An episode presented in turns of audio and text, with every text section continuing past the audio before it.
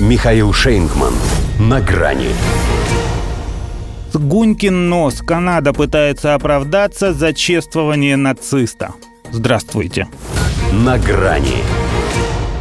А ведь доживи Гельмут Аберлендер, которого Канада экстрадировала, экстрадировала, да не вы экстрадировала до этого счастливого дня. Возможно, и его притащили бы в местный парламент свадебным нацистом. Теперь-то чего стесняться, когда что русскому смерть, то у них официально идет на ура. Он, правда, был этническим немцем, поэтому больше бы подошел для визита Олафа Шольца, но, во-первых, рожденным в СССР, во-вторых, как и эта 98-летняя бандеровская мерзость по фамилии Гунька, он тоже воевал с русскими на Украине, хоть и называл себя переводчиком зондеркоманды. Гунька же этот, пусть и стал хункой, но никогда не стеснялся того, что вступил в дивизию СС Галичина именно чтобы ждверствовать. Вояками-то они были никакими, а вот карателями отменными. Поэтому не исключено, что он собственными руками устраивал свой личный холокост тем, чей потомок сейчас ему рукоплескал, выходит и за это тоже. Зеленский и Трюдо приветствуют Ярослава Хунку, который служил в первой украинской дивизии в ходе Второй мировой войны подписали фотографию в агентстве Associated Press, стыдливо подобрав тактическому соединению войск фашистской Германии более респектабельное название. Не помогло.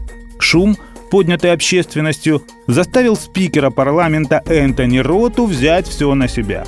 Не знал он, бедный, чем закончилась война, а нюрнбергские протоколы прочитать не досуг. «Моя», — сказал Вина, — «не доглядел». Только позже мне стала известна дополнительная информация, которая заставила меня пожалеть о принятом решении.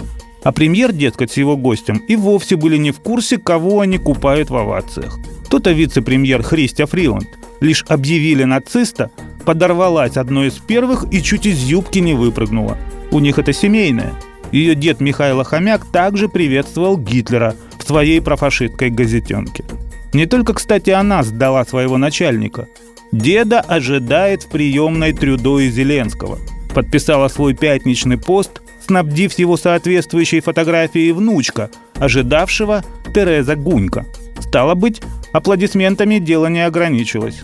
Хотелось им, так сказать, и лично засвидетельствовать свое глубочайшее. Странно, что только ему.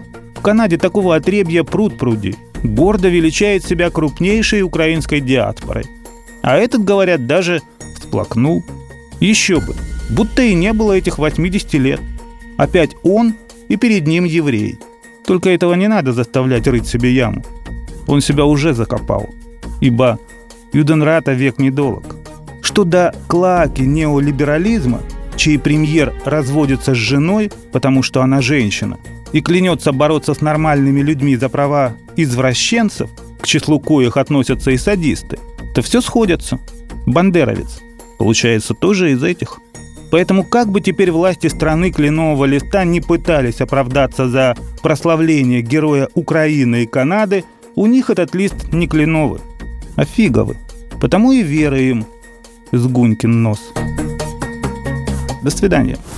На грани с Михаилом Шейнгманом.